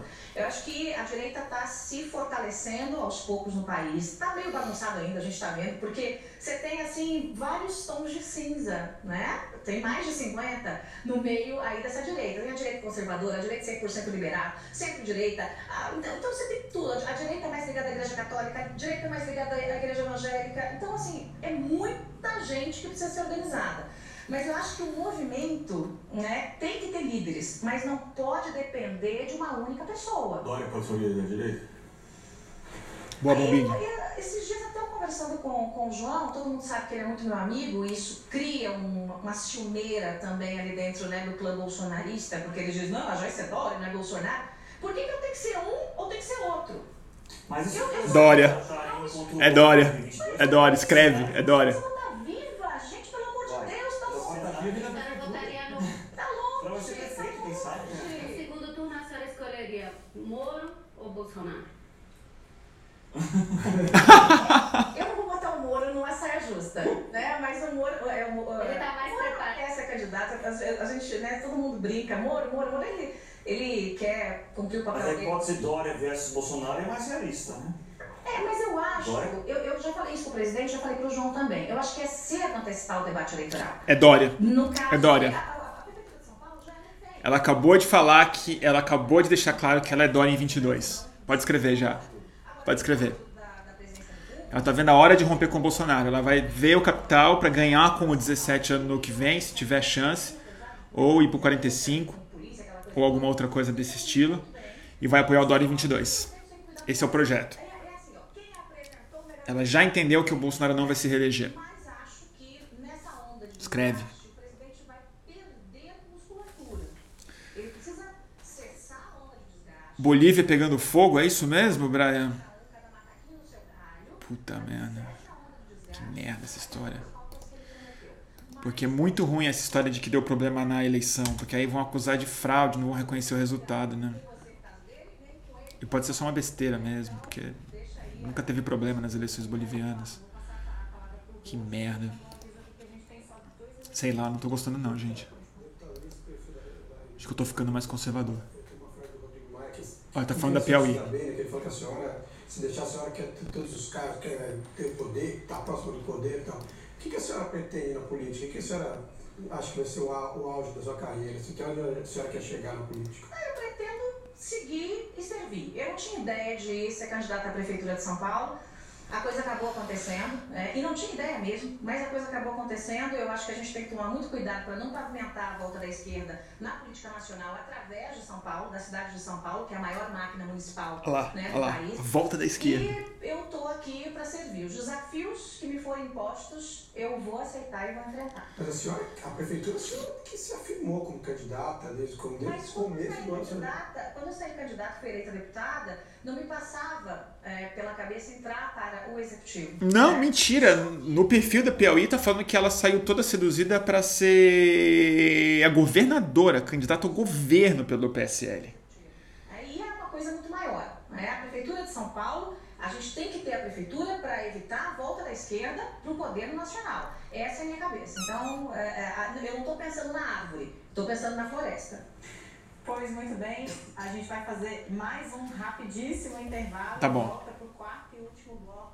Quarto e último bloco. Ah, já né, turma? Vamos ver junto ou não?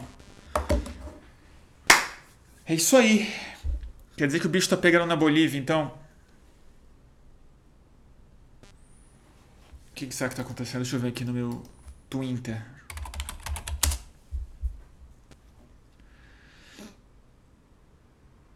Bolívia agora. Bom, tem um vídeo aqui de pegando fogo em um lugar, até aí.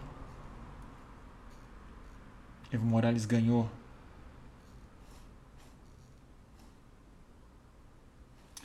É, a saber. Agora é esperar. Agora é esperar. Muito puxado.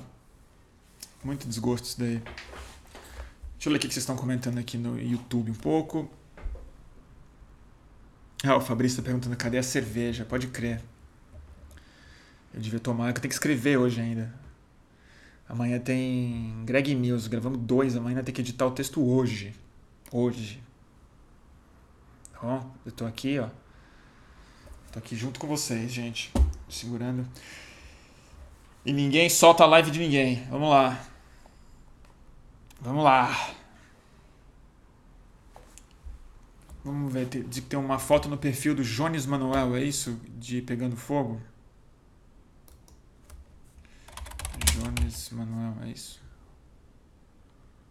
Manuel. Isso como é que é? Como é que escreve? Não sei. Não achei. É... Não sei, gente. Mas é isso. Ela. Pra quem ela precisa ser convincente, a Joyce é. A Joyce é. Jones Manuel, né? Deixa eu ver aqui. Não, eu sei quem é o Jones Manuel. Eu acho que eu não sigo ele. Eu não. Mas eu, eu vou te confessar, eu não tenho visto muito os, os youtubers de esquerda. Falta de tempo mesmo. Uh, não, essa foto que tá no, no dele é Santiago do Chile, turma. Isso aí, isso aí não é. Não é, não é Bolívia. Essa foto rolou. Essa foto rolou. Acho que ontem eu já, eu já, eu já, eu já tinha visto isso. É, é Santiago do Chile. Uma foto épica mesmo, uma foto muito difícil de ver. E é isso aí. Vamos ver.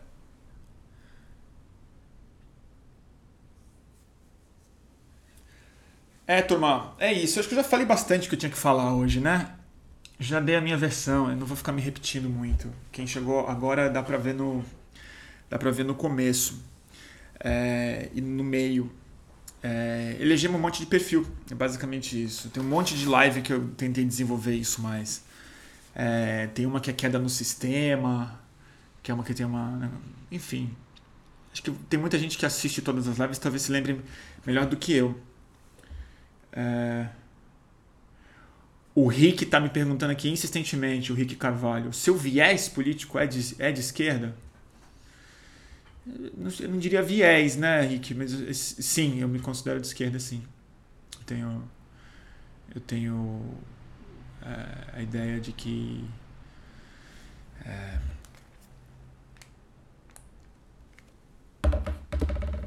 deixa eu ver aqui a desigualdade é prioridade total para dizer que a gente vive numa sociedade democrática.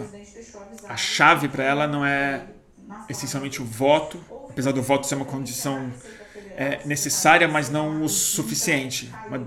acho que a democracia só se dá mesmo numa sociedade muito menos desigual do que as que é, a gente tem produzido com um sistema econômico essencialmente de direita, apesar de eventualmente os gestores desse sistema econômico é, ser, poderem ser mais ou menos de esquerda, mas eu acho que é mais ou menos isso que eu acredito. que travou todas as investigações que usaram dados compartilhados pelo COAF. Vamos ver o que ela acha disso. Eu não vou lembrar de tanta coisa. Ah, a senhora vai porque a senhora participou, a senhora... Ah, não vou lembrar de tanta coisa. A minha pergunta é, os fatos revelam um empenho real? Tem robô na live? Cadê? Bolsonaro com, no, com o combate à corrupção, a senhora de fato consegue defender essa tese? Eu acho que a gente tem que tem fazer bot? uma separação de todas essas informações que você deu aí no mesmo Ah, tem esse aqui do Somos, somos Todos Joyce, né? né? É, a gente tem que partir do pressuposto que os cargos são do hum. presidente. Ele põe e tira quando ele quiser. Isso é o que diz a nossa Constituição. Porém, ele garantiu publicamente ao ministro Sérgio Moro que ele seria o responsável pela pasta, indicaria quem quisesse, contrataria quem quisesse. Então a gente tem ali uma questão legal, o presidente realmente é o dono dos cargos, pode demitir, contratar quem ele quiser, sem dar explicação, né? Como, inclusive como fez comigo, né? Sem nem ligar. É meio delicado, meio mal educado, mas fez pode fazer.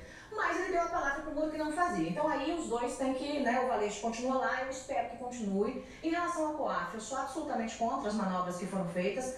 Acho que o COAF deveria é, permanecer com o Sérgio Moro no Ministério da Justiça, porque é um órgão importante para fazer rastreamento aí, né, de, de dinheiro, para seguir o rastro do dinheiro, é importantíssimo.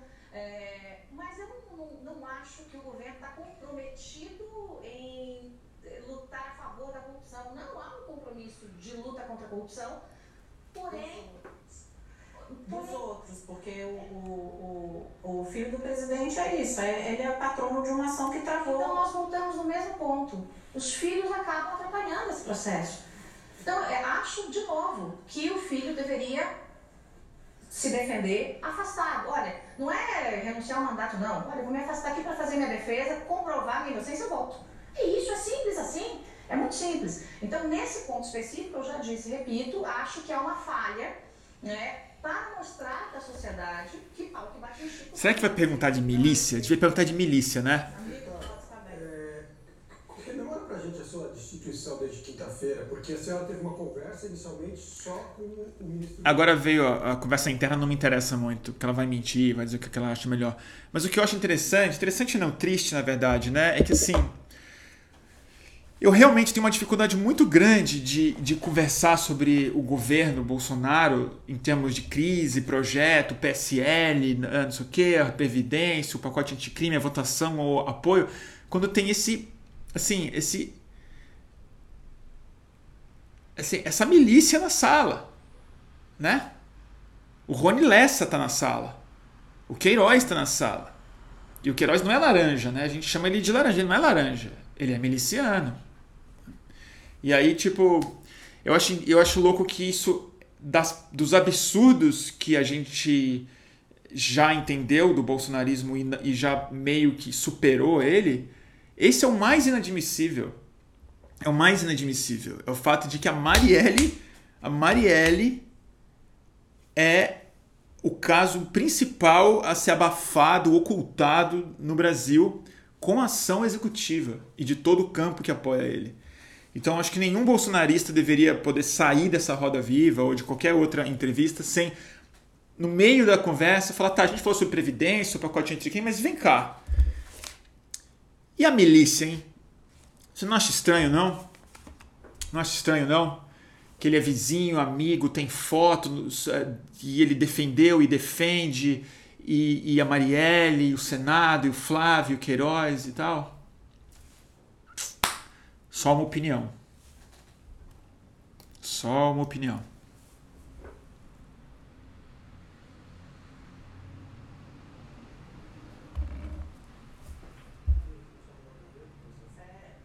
Roxo, deixa eu girar a roda. Vamos lá. Vamos ver. A senhora sempre foi uma crítica do feminismo, né? É, colocou sempre como uma, uma antifeminista, é, sempre criticou um suposto mimimi, né? É, a senhora já usou essa expressão várias vezes, das mulheres em várias situações, especialmente na política. Mas a senhora falou recentemente, há um tempo atrás aqui no programa, agora, que acha que há um componente machista nessa. Se eu entendi bem, foi isso, né? Nesse ataque que a senhora está sendo.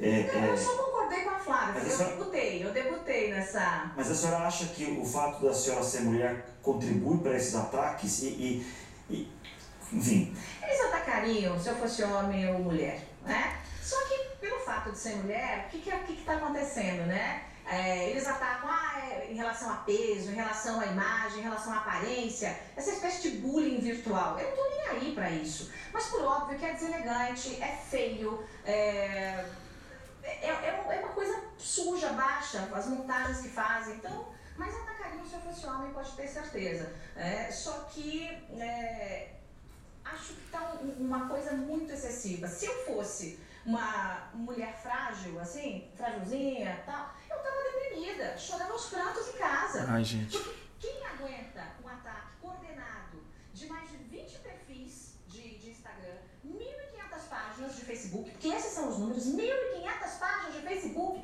interligadas, atacando todo dia, com memes Tá vendo como é que é? com todos os grupos de Isso, isso para ela é um ataque político. O que ataque político para ela é a timeline. Não existe relação real. Não existe projeto, não existe espaço de poder, não existe corrente, não existe disputa verdadeira, não existe voto, não existe é, negociação, não existe compromisso, não existe falta de compromisso, existe Facebook. Igual antes para ela, lê o perfil da Piauí, vale muito a pena. Era sempre audiência, espaço, chefia, é outra coisa. Tá bom, turma? particularmente, não me sinto representada por alguém que faz esse tipo de manifestação. O feminismo é, acabou se enveredando, pelo menos né, na, na parte mais caricatural e que, mais aparece para esse lado. Né? Mas eu descobri dentro da Câmara uma solidariedade da bancada feminina, e eu acho que essa é a questão que a gente tem que resgatar. É o movimento feminino e não feminista. Não pode ser o machismo com o sinal trocado. Não pode ser a mulher Ai, com o homem. meu Deus, eu não vou nem. Não vou nem entrar nessa, né, gente? Tacaram fogo no tribunal eleitoral de. Puta, lá. Ah, não, gente. Queimaram o comitê de campanha do Morales, sério? Que bosta.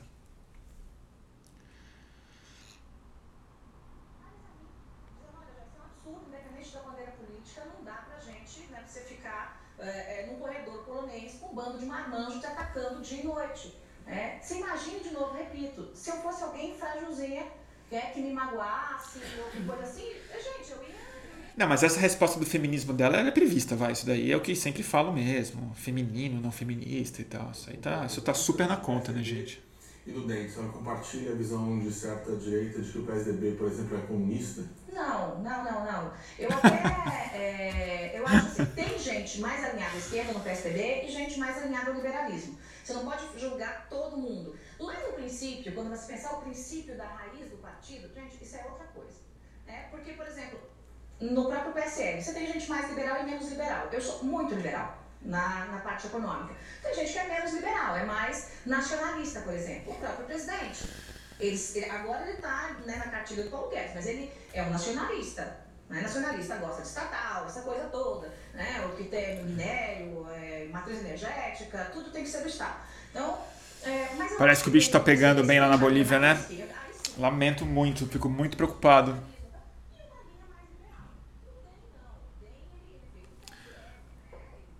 Deixa eu ler aqui.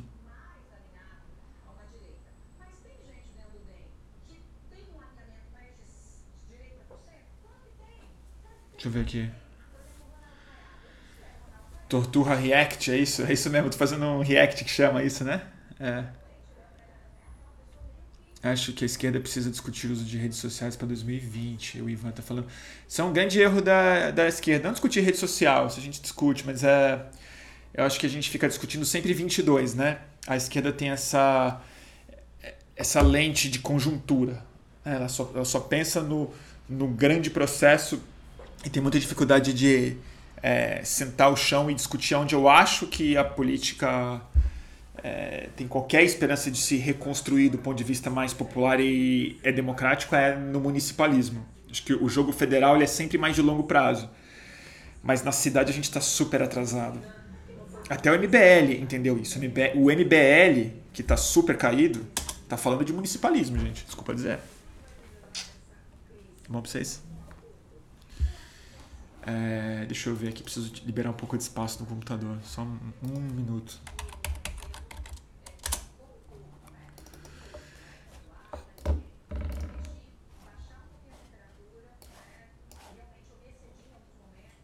Oh, the streets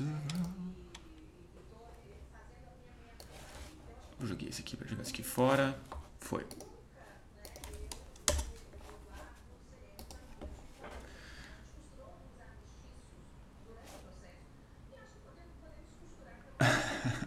o Diego tá falando que eu tô no curto circuito do é isso.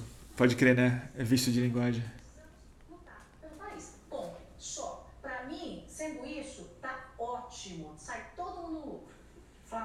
Deputado, a senhora se considera mais bolsonarista ou mais lavajatista? É um. E a segunda, as mensagens é, reveladas pelo The Intercept e analisadas em conjunto com o país mostraram o procurador Deltan Dallagnol em situações questionáveis, entre elas planejando lucrar com o nome da Lava Jato em palestras ou até aceitando fazer palestras para é, entidades é, ligadas à investigação como a Febraban.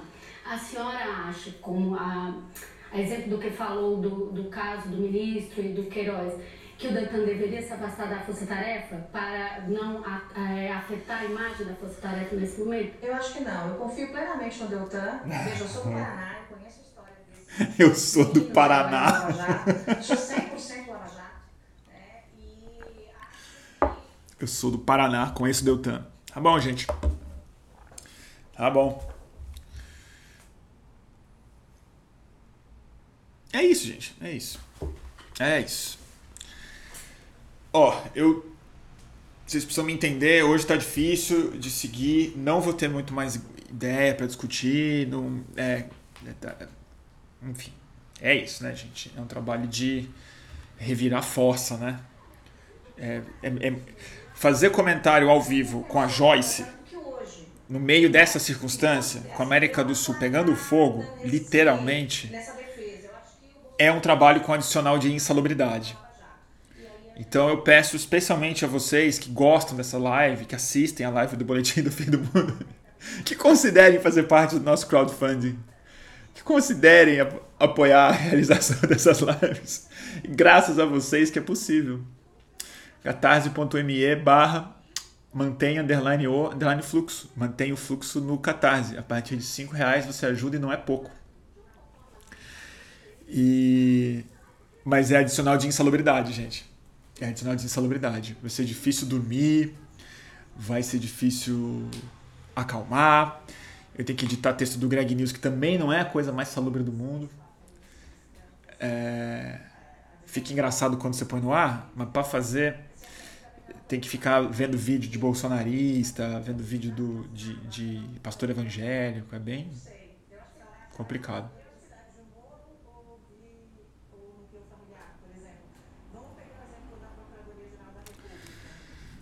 Aceite bitcoins, Bruno, diz o Celo Pedroso. Quanto? 600 milhões de bitcoins? Que foi o que ofereceram para Veja, aparentemente, não é isso?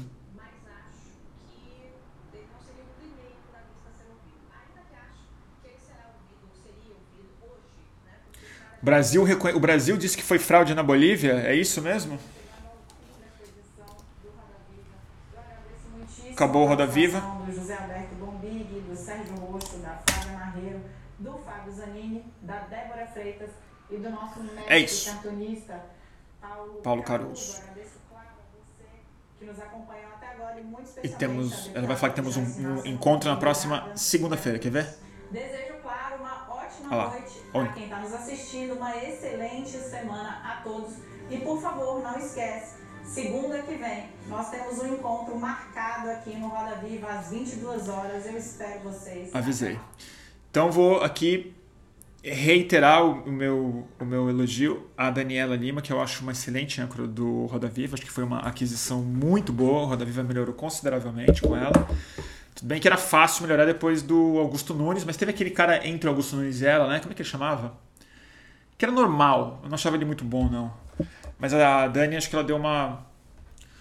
Ela tá bem confortável no lugar de âncora, ela dá umas explicações boas, ela media bem, ela, ela é. Acho que foi bom pro, acho que foi bom pro Roda Viva.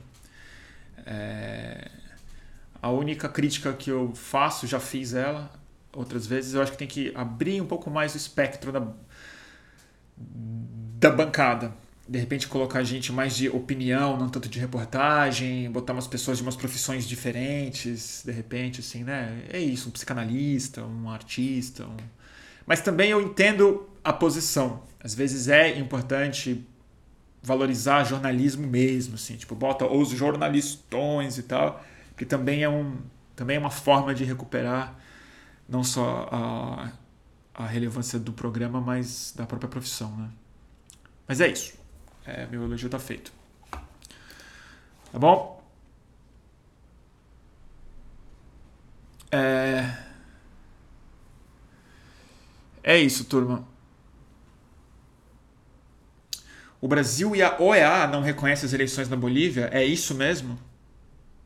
Caralho, que merda. Puta que pariu, é sério isso?